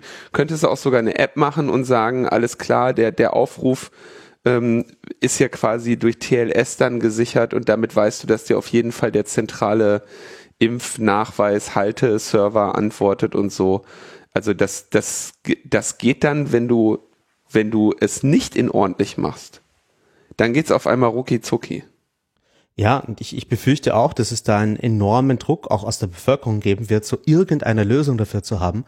Und eben, äh, wir, wir, wir reden nicht über die einfachen Fälle, wo es, wo es auch gute Systeme gibt. Also ich glaube, ähm, beim, beim Grenzübertritt, da gibt es den gelben Impfpass. Das ist ein Standard der WHO. Der ist verfügbar, der ist billig, der funktioniert ohne Internet, ohne Strom. Der ist nicht fälschungssicher, das ist mehr oder weniger nur gelbes Papier, da müsste man sich halt noch was überlegen. Die Forderung wäre einfach hier Hologrammsticker zu machen. Wenn man es besonders sicher machen will, dann äh, Hologrammsticker, wo der eigene Name eingraviert ist oder die Personennummer, whatever. Ähm, die Technik gibt's. Und äh, das ist auch wahrscheinlich auch nochmal billiger, als das in der breiten Masse auszurollen für so ein System weil obwohl Israel ähm, die, die QR-Code simple Variante genommen hat, gibt es dort auch schon Beschwerden, vor allem eben von Gastronomiestätten, die sagen, wir können an dem System nicht teilnehmen, weil es ist zu kompliziert und zu teuer.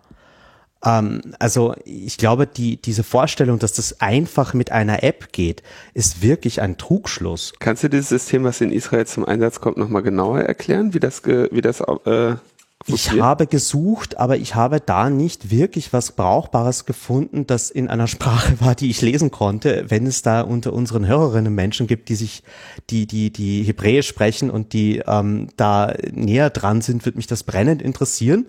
Äh, ich habe nur äh, eben von Berichterstattung gehört, dass es äh, Probleme gab in der Ausrollung und eben auch jene, die mit diesem System kontrollieren sollten, ihre Gäste, äh, darüber gemaunzt haben, dass es so teuer und so kompliziert sei. Also ich, ich, ich sehe da wirklich, also okay, vielleicht, okay, dann lassen wir es mal kurz außen vor. Wie gesagt, ich, ich, ich sehe den Zusammenbruch der Zivilisation und ähm, ich glaube, dass, dass, dass es nicht in eine richtige Richtung geht, so etwas zu machen. Aber ähm, gut, wenn es Israel jetzt auch schon hat, dann werden sich werden sich die europäischen Leute das auch nicht nehmen lassen. Ne? Also Großbritannien äh, führt diese Debatte auch schon länger, die sind ja auch im Impfen voran. Mhm. Da hat es die Zivilgesellschaft aber bisher geschafft, sowas äh, hintanzustellen. Ähm, teilweise mit wirklich guten Argumenten. Wir verlinken da auch noch in den Shownotes etwas vom Ada Lovelace Institut, die ich prinzipiell auch sehr empfehlen kann für ihre Reports und Privacy International. Noch gibt es so etwas in UK nicht, äh, nachdem Ursula von der Leyen aber Gesetzgebung angekündigt hat und die Kommission hat das alleinige Recht, Gesetze vorzuschlagen. Wenn die hier einen Stein ins Rollen bringt, ist er fast nicht mehr aufzuhalten. Also ich, ich befürchte, dass wir hier viele Argumente brauchen, um das ähm, noch von, von, von der Schiene zu bringen. Äh, ich glaube wirklich, dass wir uns mehr Probleme schaffen mit so einem System, als wir, als wir lösen. Und äh, wir dürfen nicht vergessen, äh, SARS-CoV-2 wird sehr wahrscheinlich endemisch. Wir wissen nicht, wie das weitergehen wird, aber es ist absolut nicht gesagt, dass diese Systeme temporär sind. Es kann auch sein, dass das ohne Sunset Clause dauerhaft sein wird. Ähm, vor der letzten Pandemie vor 100 Jahren war das mit den Reisen und Reisepässen auch noch nicht so, wie wir es heute kennen. Also es kann schon sein, äh, dass das hier zu einer Normalisierung führt von digitalen Zugangskontrollen, von ähm, einer anderen Art vom Umgang mit Gesundheits- und Identitätsdaten. Und äh, deswegen ist es, äh, ich bin da selber auch noch im Denkprozess drinnen. Ich merke irgendwie so, diese Entwicklung passiert gerade sehr schnell und ich will mehr Leute zum Denken bringen dabei und äh, meine Gedanken auch teilen. Aber ich befürchte, dass mit ähm, diesem Zeitplan eine saubere Lösung wirklich ein Kraftakt sein wird. Ähm, Im Moment ist so meine Hoffnung eben so dieser ICAO-Standard für E-Visas, wenn man es irgendwie in diese Richtung bringen könnte, mit Offline-Zertifikatsprüfung, ähm, dann, dann, dann wäre zumindest der Schaden einigermaßen minimiert. Und ähm, was man vielleicht auch noch sagen sollte, äh, dass, dass äh, die Aussagen von Ursula von der Leyen zumindest in die Richtung gehen, dass es den Mitgliedstaaten überlassen wird, ob und welche Erleichterungen es gibt, wenn man diesen Immunitätsausweis hat.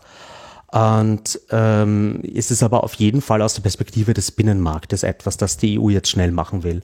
Weil natürlich diese Grenzschließungen auch, ähm, wie Deutschland sie gerade in Richtung Tirol und Tschechien hat, äh, widerspricht natürlich den Grundfreiheiten der EU. Und äh, da will man natürlich jetzt auch irgendwie äh, vielleicht auch mit aktionistischer Technik irgendwie dagegen steuern. Und äh, der einzige Standard, den ich kenne auf EU-Ebene, ist bisher einer, der nur für den medizinischen Bereich gedacht ist. Also wenn du eine, eine Medizinanwendung machst und äh, dann äh, Daten über Impfungen erhebst, dass man halt irgendwie standardisiert, welche Datenfelder das sein sollen. Ähm, und ähm, bisher ist die, die äh, technische Arbeit bisher nur in Arbeitsgruppen. Hm. Tim, wie sieht denn die zeitliche Planung im Moment aus? So wie viele Jahre dauert es denn noch, bis wir äh, ge geimpft werden? Naja, ich meine, das hängt halt ein bisschen davon ab, wie gut es jetzt gelingt, die Impfkampagne anzudrehen. Dass jetzt im zweiten Quartal die Impfzahlen deutlich nach oben gehen werden, das, das sehen wir ja im Prinzip jetzt schon. Also es gab ja jetzt schon Steigerungen. Vorausgesetzt, man kriegt die Lieferungen, die man eingekauft hat, vorausgesetzt, dass das Tempo hält so durch, kann man irgendwie von September ausgehen, dass dann wirklich ähm, alles das geimpft wurde, was sich auch impfen lässt. Sagen wir es mal so. Bis wann? September. September. Dein Aber das ist, das ist jetzt eine Wischiwaschi-Voraussage, äh, weil das kann sich halt jederzeit äh, ändern mit irgendeiner Lieferkettenkrise oder mit irgendeinem besonderen Impfskalierungserfolg und wie gut das mit den Hausärzten funktioniert. Ich denke, es hängt im Wesentlichen äh, am Ende wirklich von der Bevölkerung ab, wie gut die mitmacht. Erste oder zweite, zweite Impfung? Äh, pff, zweite Impfung, also das ist. zweite Impfung bis September. Ja. Okay. Schon mein, aber äh, don't, don't use me as a source now. Vielleicht so, äh, vielleicht du in deinem Alter vielleicht, aber doch nicht ich. Doch, klar. Ich komme schon vorher dran. Ich komme vor den, vor den Festivals und laufe mit meinem Impfpass schön am See. Und im September, wenn es kalt wird, dann darfst du hinterher reisen. Tim, Tim marschiert mit Impfpass erst ins Backstage. ja, es ist jetzt einfach nur so für Elder Statesmen und so. Ja, ja, ja, ja. Mhm. auch in Elder Statesman Festivals. Ja. Da spielen wir auch nur die Hits von früher. Das würde dich eh nicht interessieren. nur Def Punk, weißt du? Alte Scheiße. Interessiert dich eh nicht. Ah, naja, naja. Also das, aber. Ja, es ist, äh, ist ja noch so überlegen, so bis September, solange die Impfung noch nicht frei verfügbar ist, ähm, ob äh, solche, nennen wir es mal einfach Impfprivilegien, wenn man die wirklich macht, und ich kenne jetzt noch keinen Staat, der das rechtlich normiert hätte, ähm, ob man da dann auch ähm, die Impfreihung ändern müsste. Weil ja eigentlich die Impfung dann nicht mehr nur etwas ist, das ähm, gesundheitliche Effekte hat, sondern eben auch andere.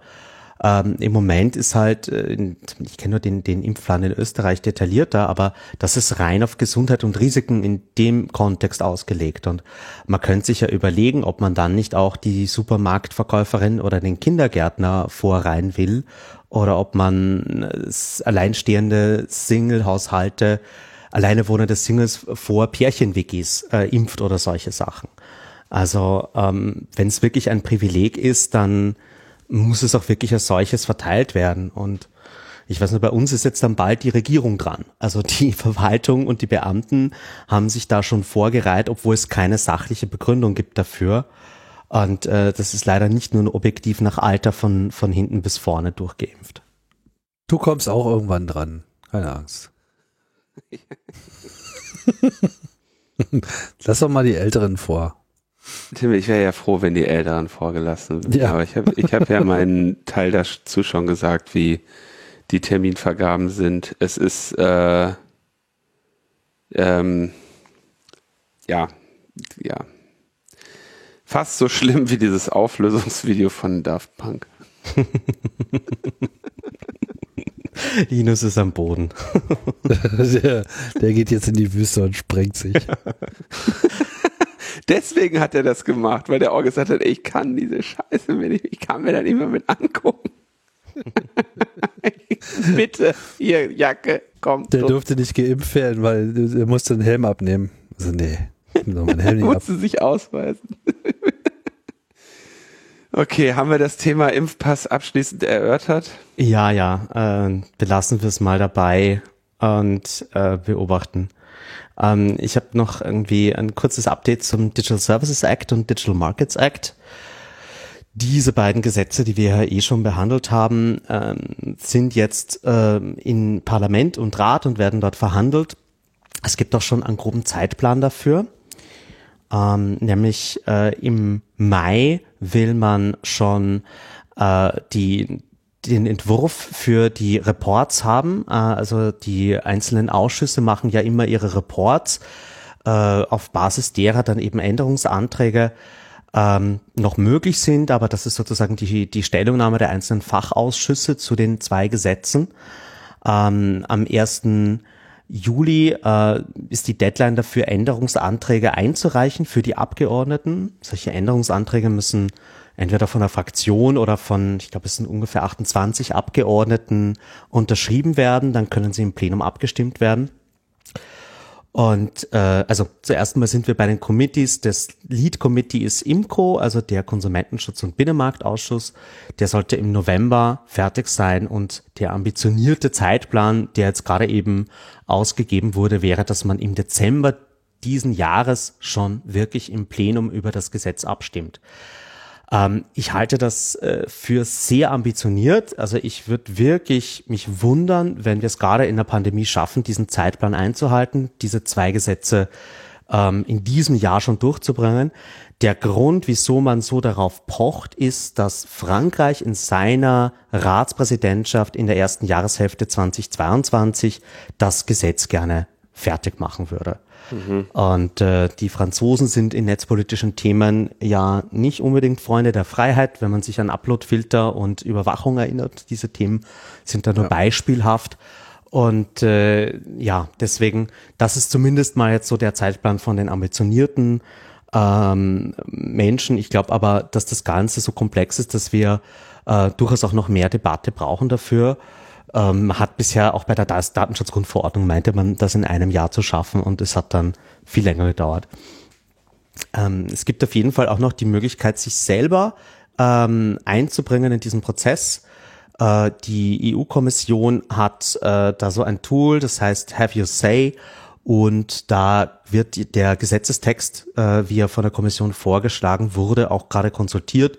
Und man kann dort auch noch sein, eine Stellungnahme abgeben ähm, die nicht lang sein muss. Und für den DSA, also die Haftungsregeln, hat man bis zum 30. März Zeit und zu dem DMA, die Regeln für die großen Internetplattformen, noch bis zum 17. April. Und wir verlinken natürlich die, die Möglichkeiten, sich da einzubringen, wenn jemand wirklich in den Text einsteigen will. Mhm. Wie läuft's da insgesamt? Also noch kann man nicht genau sehen, ob's, ob's, ob's gut bleibt oder so, ne? Das ist jetzt, das wird dann danach passieren, ne? Wenn die ganzen Einreichungen waren. Ähm, man kann schon ein bisschen was absehen von den, von den ähm, Positionierungen, die die Parteien einnehmen. Ähm, da habe ich jetzt aber auch nur die Großen mir näher angeschaut und die Konservativen sind wie zu erwarten äh, äh, äh, Worst Case. Ähm, da ist Axel Voss mit dabei, da muss man gar nicht diskutieren, das ist nicht mehr zu retten. Ähm, und äh, bei den Sozialdemokraten schaut es aber gut aus. Also die scheinen zumindest das Thema ähm, Werbewirtschaft und Online-Tracking für sich entdeckt zu haben. Und das ist ja oft so die Wurzel des Problems, viel, der, der Aufmerksamkeitsökonomie, viel mehr als jetzt die Entscheidung, wie man mit einzelnen Inhalten umgehen muss. Und äh, die Sozialdemokraten haben äh, den Berichterstatter für den DSA. Da ist eine dänische Sozialdemokratin, ähm, sozusagen im Fahrersitz und äh, bestimmt über den Prozess im Parlament und auch in den Verhandlungen im Trilog. Also äh, das ist durchaus eine gewichtige Stimme. Ähm, Übrigens an der Stelle sollten wir uns kurz freuen. Äh, äh, Viktor Orbans Partei, die Fidesz, ist ja aus der Europäischen Volkspartei ausgetreten heute, was ein sehr schönes Signal ist, weil jetzt ist das auch endlich mal abgesplittert und die Volkspartei ist auf EU-Ebene dadurch natürlich auch massiv geschwächt worden, weil Orban mit seinen Abgeordneten doch einen signifikanten Teil der Fraktionsgröße gestellt hat. Aha, ich habe, das war, wie gesagt, ich habe ein bisschen wenig Nachrichten konsumiert in letzter Zeit und äh, war jetzt, wusste noch nicht genau, wie ich das bewerten soll. Also ist eine, ist eine gute Nachricht. Ja, das ist auf jeden Fall eine gute Nachricht. Ja. Bisschen peinlich für die EVP, dass sie es nicht selber geschafft haben, die rauszuschmeißen. Absolut. Das war Manfred ja. Weber, der hat das damals versemmelt, ja. Ah ja, genau. Aber die haben, es hat sich doch auch noch irgendeiner nicht entblödet zu sagen, das wäre jetzt schade. ja, Macht. Aber das war ein ehrlicher Machtpolitiker, der eine Träne geweint hat. ist doch schön. ja. Äh, ja, also DSA und DMA, es ist weiterhin super spannend und äh, wer da Lust drauf hat, kann gerne ähm, ein Auge drauf werfen. Es wird auch viel berichtet auf Netzpolitik.org, bei EDRE und bei uns und ähm, das läuft. Und äh, ich hatte dann noch ein Thema, von dem ich glaube, es ist noch gar nicht hier behandelt worden, äh, der Data Governance Act. Die Abkürzung kannte ich noch nicht. Okay. Nee, haben wir noch nicht besprochen, Thomas. DGA. Genau, der DGA. Äh, Digga. Digga. Äh, What's up, Digga? Äh, der Data Governance Act ist ein weiteres äh, äh, Gesetz der Europäischen Union, das äh, vorgestellt wurde und jetzt gerade verhandelt wird.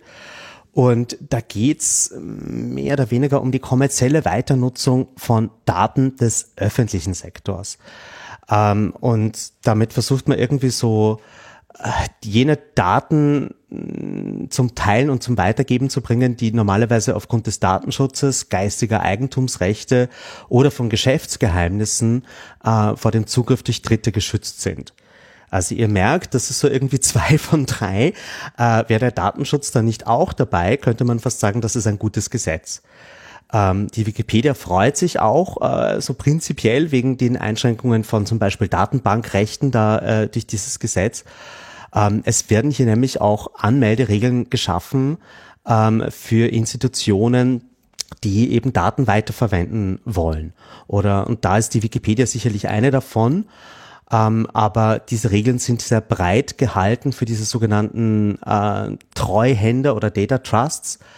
Und äh, das Problem ist hier, dass durchaus äh, große Tech-Konzerne wie Facebook oder vielleicht sogar wie Palantir ähm, äh, durchaus auch in diese Kategorie reinfallen könnten. Und äh, die brauchen sicherlich keinen Datenaltruismus.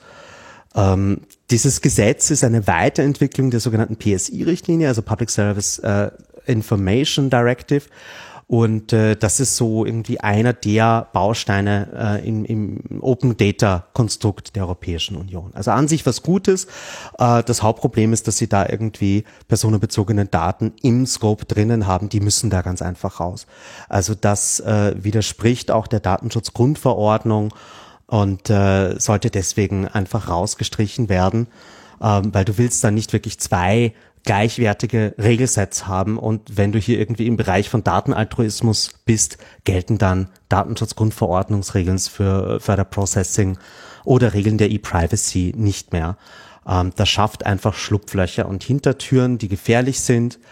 Ähm, und äh, deswegen ist es ein Gesetz, was so mixed bag ist. Es gibt gute Sachen da drinnen und es gibt Gefahren und deswegen wollte ich es einfach hier mal erwähnt haben. Wir verlinken auch noch den Gesetzestext und ähm, eine Einreichung von EDRI und von der Arbeiterkammer in Österreich, die alle irgendwie auch gut sind, um sich mal diesem Thema zu nähern. Falls es äh, Leute gibt, die sich mit Open Data mehr beschäftigen wollen, äh, ist das vielleicht ganz spannend. Thomas, bist du noch so lieb? Datenaltruismus, ne?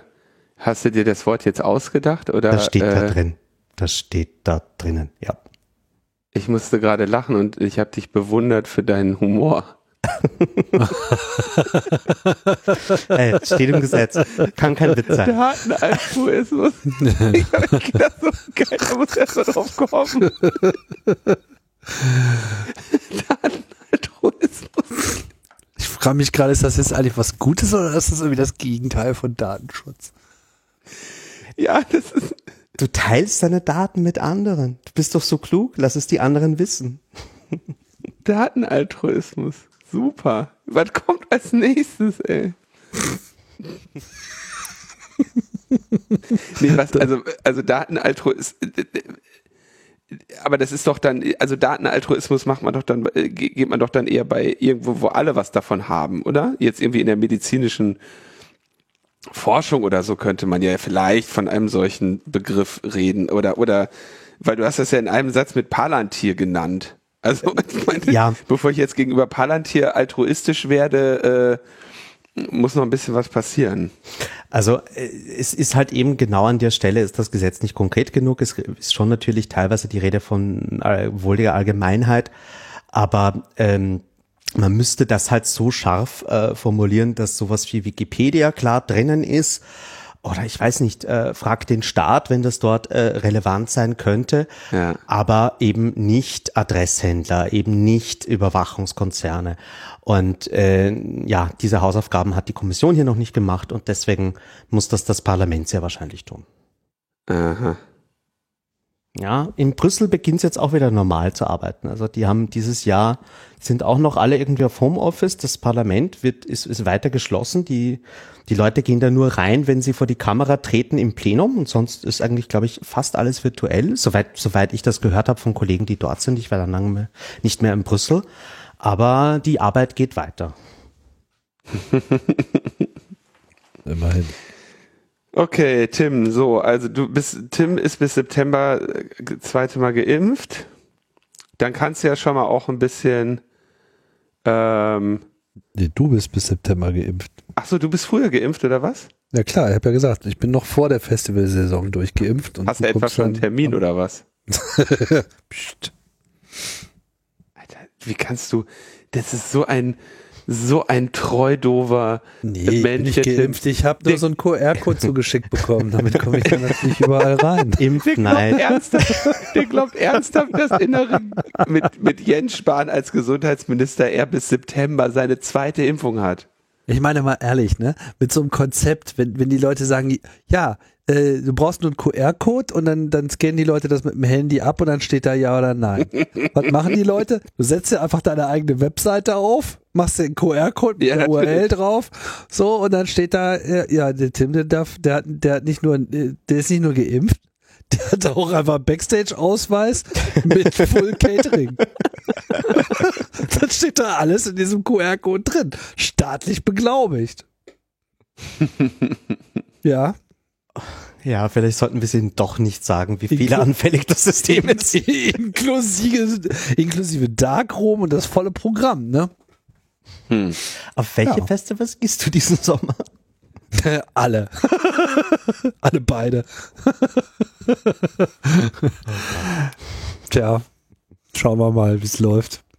Könnte, könnte noch ganz holprig äh, werden, aber wir dürfen natürlich nicht unseren Optimismus verlieren, oder? Niemals. Nein, unseren Optimismus verlieren wir nicht, aber ein bisschen wenigstens Realismus. wir sprengen ihn in der Wüste.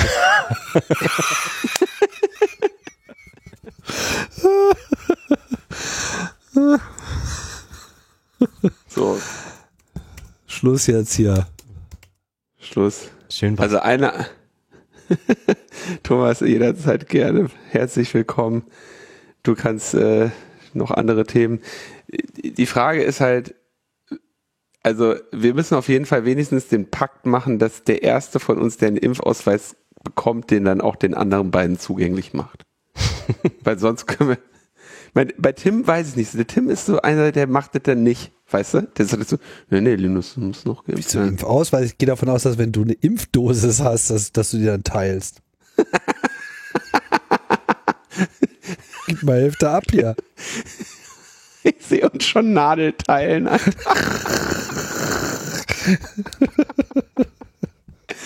impfen wir uns noch. Oh, was noch so eine wir schöne sind Blutsbrüder, wir müssen immer gemeinsam geimpft werden. Hol uns noch so eine Hepatitis C mit dran, so Corona geimpft, ja klar, schwarz irgendwie im Hinterhof. Tja, geimpft gegen Corona, aber dann leider an einer Blutvergiftung gestorben. Toll, toll. Anyway, lasst euch impfen, wenn ihr die Gelegenheit habt und äh, ansonsten müsst ihr halt weiter Logbuch Netzpolitik hören. Weil ihr sonst nichts zu tun habt. Ja. Danke fürs Durchhalten. Ja, danke fürs Kommen, Thomas. Danke fürs Zuhören, Leute. Und äh, macht es auch weiterhin so. Und wir wünschen euch noch eine angenehme Woche oder was auch immer gerade vor oder hinter euch liegt. Und dann hören wir uns bald wieder. Bis bald. Ciao, ciao. Ciao, ciao.